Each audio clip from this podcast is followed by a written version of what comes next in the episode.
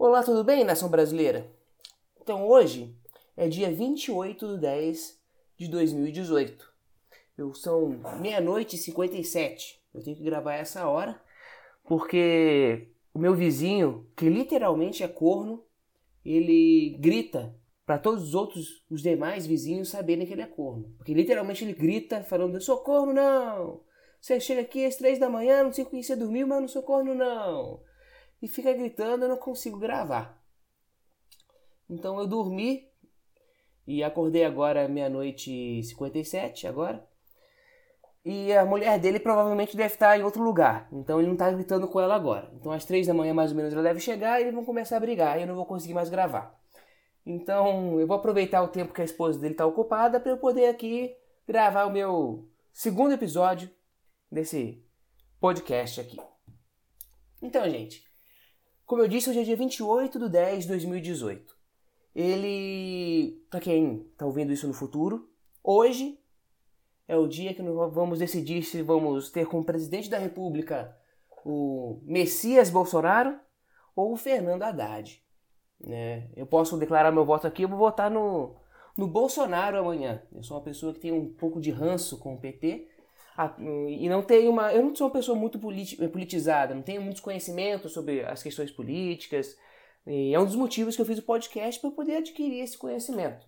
E algo interessante que eu estava pensando é que eu não sei como vai, vai ser lembrada essa eleição no futuro, mas eu penso que vai ser lembrada, lembrada como uma, uma das eleições mais, mais polarizadas que nós tivemos né? Tá um, um, time contra o outro de forma muito agressiva. Eu acho também porque como essa eleição está se dando muito nas redes sociais, as pessoas são mais corajosas, né? São mais audaciosas quando estão atrás de um celular ou atrás de um computador para falar aquilo que elas pensam, né? Todo mundo é muito corajoso de forma não digo anônima, mas não de cara a cara, né? A coragem aflora, né? A, o ímpeto aflora. Então, está muito agressivo. E esses dois lados, eles se atacam Acho interessante que é com os mesmos argumentos eles se atacam. Ambos os lados têm o mesmo medo da, do resultado da eleição, que vinha surgir uma ditadura no Brasil. O pessoal do que não vai votar no Bolsonaro, que vai votar no PT, muitos deles não são fãs do PT, mas têm um, um ranço pelo Bolsonaro, eles alegam que o Bolsonaro vai fazer uma ditadura, vai fazer uma ditadura militar, e vai começar a dominar o Brasil, e vai acabar com vários direitos, e tudo isso. E a pessoa do lado do Bolsonaro faz a mesma coisa. Ah, fala que o PT vai fazer com que o Brasil vire Venezuela, que o PT é comunista e vai transformar o nosso Brasil em um país comunista e uma ditadura. Então, todo mundo está com medo de ditadura e cada um vai votar no seu candidato achando que o outro candidato vai instituir, instituir perdão, uma ditadura aqui no Brasil. O fato é que, na minha opinião, não vai acontecer isso de nenhum dos dois lados. Eu vou falar um pouco primeiro, defender um pouco meu um candidato, o candidato que eu vou votar amanhã. É, as pessoas falam que ele vai fazer uma ditadura militar, né? Eu acho que o Bolsonaro não é uma das pessoas mais geniais do mundo, mais inteligentes do mundo, mas também não acredito que ele seja burro o suficiente para ter um projeto ou desejo com que as pessoas possam ter mais acesso a armas de fogo se ele quer montar uma ditadura. Eu acho que a última coisa que um ditador, um fascista, um dominador, ele vai querer fazer é armar a população. Se eu quero dominar um grupo de pessoas, é interessante para mim que esse grupo esteja mais vulnerável possível. E dar armas, eu acho que não é a coisa mais inteligente. A menos que o Bolsonaro faça como diversos outros políticos, minta em sua campanha e não dê armas à população. Porém, infelizmente, a gente só pode trabalhar com as promessas, né? A gente tenta ver o passado do indivíduo, vendo se ele aparenta ter alguma credibilidade e a gente acredita no que o cara tem para falar. É, é, o que eu posso, o que eu posso argumentar é isso, que ele disse, que ele falou, que vai possibilitar as pessoas terem armas. E isso para mim não é uma garantia, não é uma característica de alguém que quer dominar a população. Por outro lado, temos o Fernando Haddad e todo mundo, os bolsominions, né, que eu também sou considerado por muitos um bolsominion, é, atacam né, o, o Haddad. Pra falar a verdade, ninguém ataca o Haddad. ninguém tá nem aí pro Haddad, se fosse o Haddad ou qualquer outro candidato não faz diferença, porque as pessoas votam no PT. Ah, isso é uma coisa interessante, uma diferença entre os dois candidatos. O Bolsonaro, as pessoas votam nele por causa do indivíduo Bolsonaro. O partido PSL dele é mero coadjuvante na campanha. Né? É, o Bolsonaro é a chave, da, é o chamariz dos votos. Diferente do Haddad. O Haddad, se fosse o Haddad coelhinho da Páscoa, não faria diferença, porque as pessoas não votam no indivíduo Haddad, as pessoas votam na instituição PT. E algumas pessoas votam no não Bolsonaro, e assim como alguns que vão votar no Bolsonaro votam no não PT. Mas enfim, ficam acusando o PT de ser comunista, de querer fazer uma ditadura no Brasil, de querer transformar o Brasil numa Venezuela. Se o Haddad ganhar e o PT for eleito, nós teremos uma nova Venezuela, teremos uma nova Venezuela aqui no Brasil. Eu particularmente acho isso pouco provável, né? O PT tem todas as suas é, seus defeitos. Eu conseguiria listar aqui ficar muito tempo listando os, os defeitos do PT, mas um defeito que o PT não tem é a incompetência.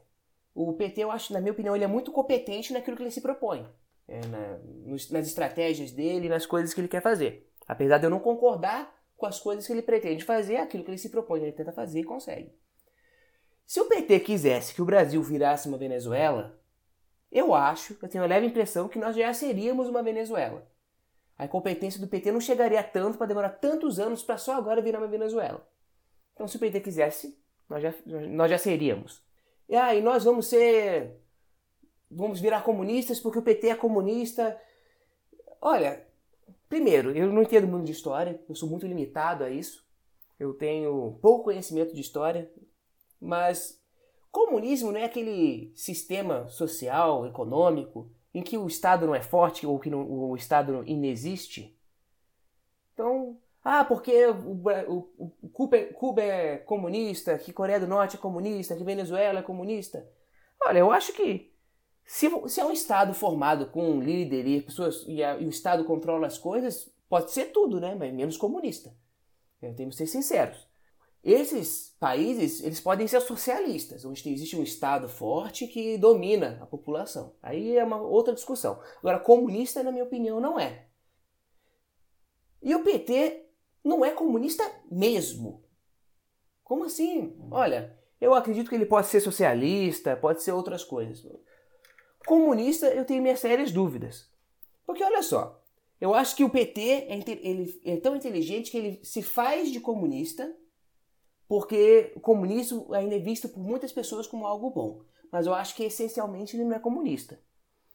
Primeiro, se a gente vê os últimos anos do PT, ele fortalece cada vez mais o Estado.